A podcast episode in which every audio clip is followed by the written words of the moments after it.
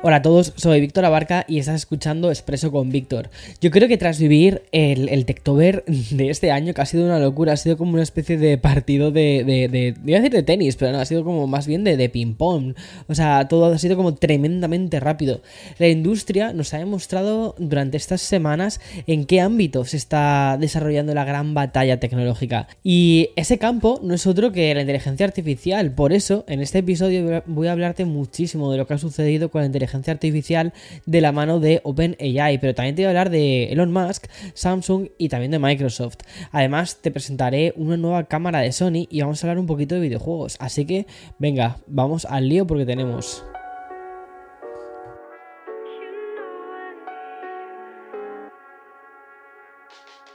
Como ya te contaba en la presentación, esta semana hemos tenido una lluvia continua de noticias relacionadas con inteligencia artificial, sobre todo porque OpenAI, la empresa que está dominando esta tecnología, organizó su propio evento al que llamaron Dev Day, que es una conferencia donde hicieron varios anuncios. Y aunque los principales son los que te voy a contar en esta nueva edición eh, de, de, Expreso, eh, ya sabes que además, bueno, como te conté ¿no? en el anterior, eh, ya sabes que a finales de noviembre Expreso con Víctor mmm, parará, finalizará, en principio finalizará Em, pero bueno, también te digo, te animo que no te desregistres porque quizás en un futuro tengas una sorpresa. Pero necesitaba ese descanso. Bueno, volviendo al tema de... necesitaba, necesito ese descanso. Lo he pasado porque ya como que pienso en el futuro. ¿qué me estás contando, Víctor? ¿Qué me estás contando? Bueno, ahora cuando te digo, Víctor, yo no, o sea, no, no es Víctor Abarca, ahora es, es una ella quien está hablando. Bueno, eh, básicamente lo que está sucediendo con, con OpenAI es que hicieron su propio evento al que llamaron DevDay, ¿no? Bueno, pues comenzaron por el lanzamiento de, GPT Turbo, que es una nueva versión del modelo de lenguaje de OpenAI, que como su propio nombre indica, es una especie de, de o sea, ese turbo, pues es un salto importante. Básicamente, GPT-4 Turbo ya está actualizado hasta niveles del 2023, pero es que además va a ser capaz de procesar información con una ventana de contexto de 128 kilobytes. Bueno, ¿qué significa todo esto? Bueno, pues que va a asimilar unas 300 páginas de texto en un solo prompt. Y el nuevo modelo de OpenAI también hace mejoras en las llamadas a funciones y en rendimiento más optimizado en tareas que requieren un seguimiento cuidadoso de instrucciones.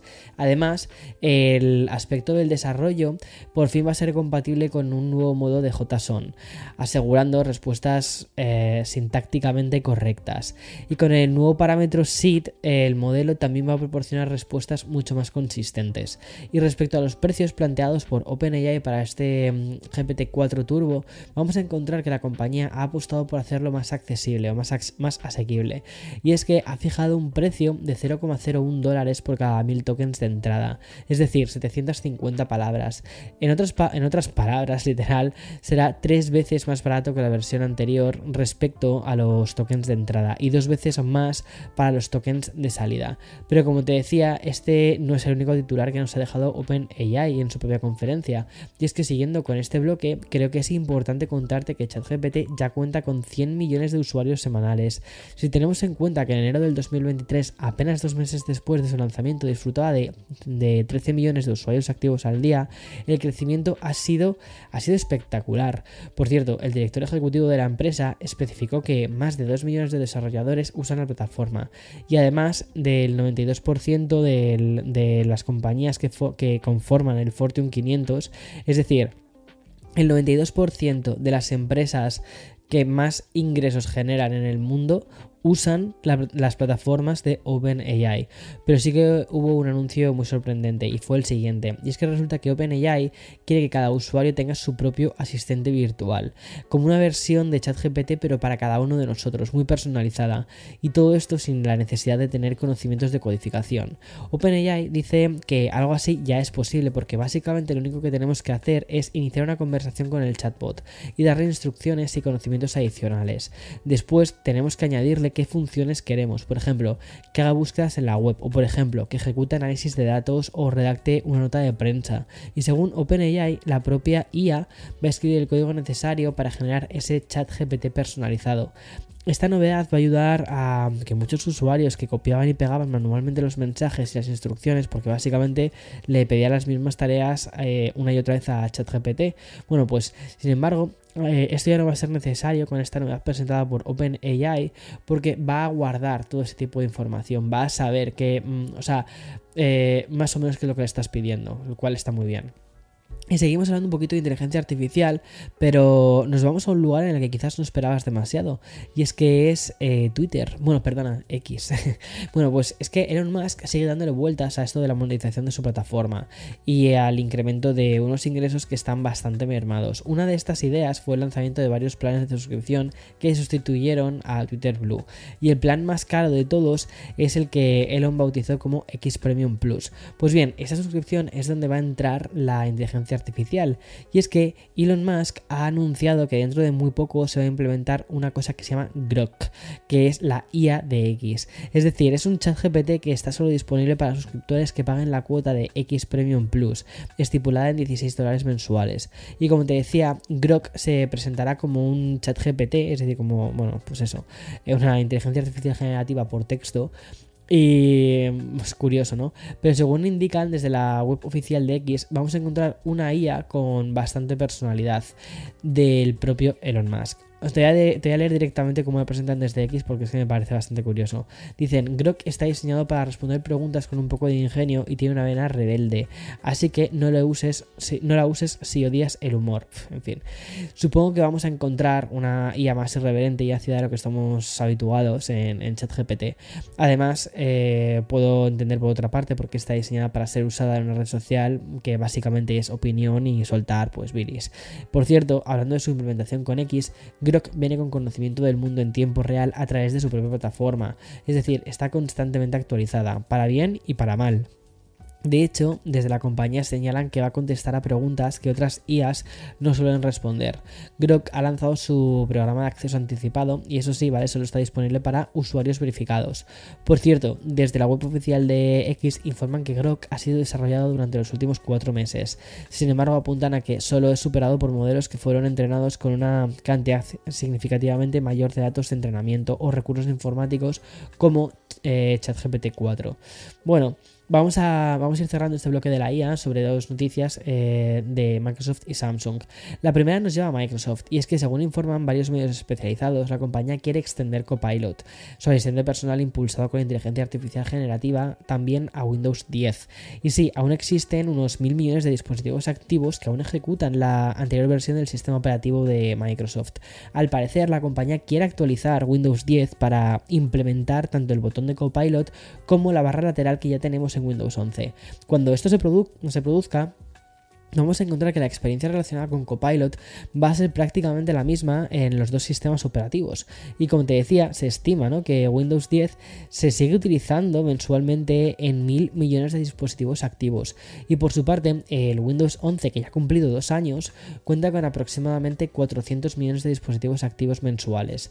O sea, es, es una cifra muy fuerte la de, la de Windows 10.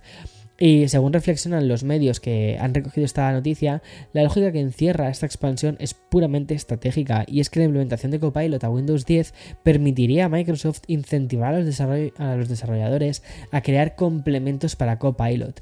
Es decir, los desarrolladores están dispuestos a participar cuando sepan que Copilot va a estar disponible en 1.400 millones de dispositivos en comparación con solo los 400 millones de, que cuenta Windows 11. Y la otra noticia que nos lleva a Samsung es porque la compañía de Corea del Sur ha anunciado a través de una publicación de su newsroom una función que va a llegar en 2024 y que han llamado Galaxy AI. Y como su propio nombre indica, la, futura función va a estar impulsada por inteligencia artificial y va a ofrecer características como AI Live eh, Translate Call. Es decir, va a ser una función que va a tener la capacidad de realizar llamadas telefónicas con traducciones en tiempo real, eliminando de este modo la, necesidad ¿no? de depender de aplicaciones de terceros. Según informan desde la propia Samsung, se espera que esta función esté disponible a principios del próximo año y podría debutar en el próximo teléfono de la familia Galaxy, que todo apunta a que sería el Galaxy S24. El S24 Plus y el S24 Ultra. Y mm, eh, Samsung también ha querido especificar que Galaxy AI va a, va a aprovechar tanto la inteligencia artificial en el dispositivo desarrollado por Samsung como la basada en la nube de proveedores externos. Además, aseguran que las conversaciones privadas nunca saldrán de su teléfono. Hmm, ¿Nos fiaremos esta vez? Bueno, y hasta ahora, este, este tipo de funciones de inteligencia artificial las habíamos visto en, dispositivos Pixels gracias a la función de Live Translate, pero no en otros teléfonos de Android. O sea que está guay. Y ya vamos a una noticia más de, hardware, porque Sony acaba de lanzar la nueva Alpha A9 III con una resolución de 24,6 megapíxeles. Un dispositivo que ya se posiciona como la cámara de fotograma completo, o sea, full frame, más rápida jamás creada. La razón, bueno, pues que incorpora un sensor apilado que va a permitir disparar a velocidades hasta 120 fotogramas por segundo, sin que haya ni oscurecimiento, ni persiana enrollable, o sea, va a ser una locura. Es, o sea, eh, de hecho... Eh, eh, José, mi filmógrafo, ya la ha probado, ha sido una, eh, y me contó que, mm, o sea, su expresión como fue que me encantó dijo, dice, es que apretabas el botón y, dice, y es que disparaba aquello y dice que flipas. O sea, claro, o sea, 120 fotogramas por segundo. Bueno, pues según explican desde Sony, esa tecnología de sensor apilado eh, pues permite disparar ráfagas de RAW de 14 bits sin interrupciones en resolución completa.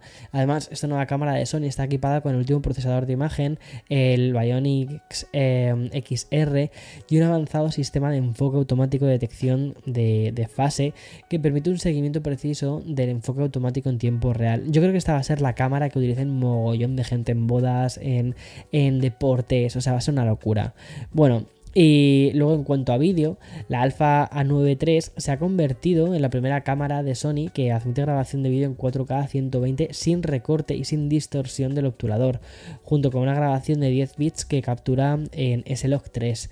Además, ofrece, eh, ofrece, estabilización interna de hasta 8 eh, paradas de reducción de vibración y es un, también tiene un visor electrónico avanzado y la compatibilidad con tarjetas CF Express eh, tipo A, que son carísimas. El otro día las estaba mirando para la, eh, X3 y flipas. Bueno, ¿Por cuánto va a salir? Pues va a salir por 6.000 pavetes. Y seguimos en Sony porque tengo que contarte cómo le ha ido a PlayStation 5.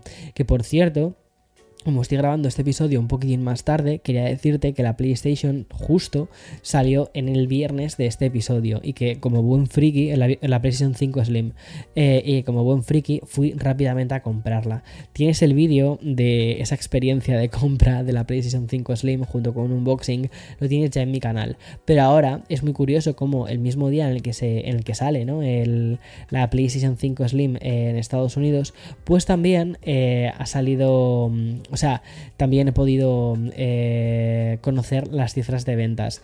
Y es que la consola de nueva generación, que fue lanzada en noviembre del 2020, ya ha vendido un total de 46,6 millones de unidades. Nada mal, nada mal. Tras los 4,9 millones enviados en ese trimestre. Además, la noticia es doblemente positiva porque las ventas han aumentado en 1,6 millones de unidades respecto al mismo periodo del 2022. Eso sí, lo que no creo que llegue es el objetivo marcado por Sony para este año financiero. Y es que la compañía Mm, japonesa fijó en 25 millones de unidades el número de Play 5 que quería vender en este periodo. Pero ¿cómo lo vas a vender si no hay juegos?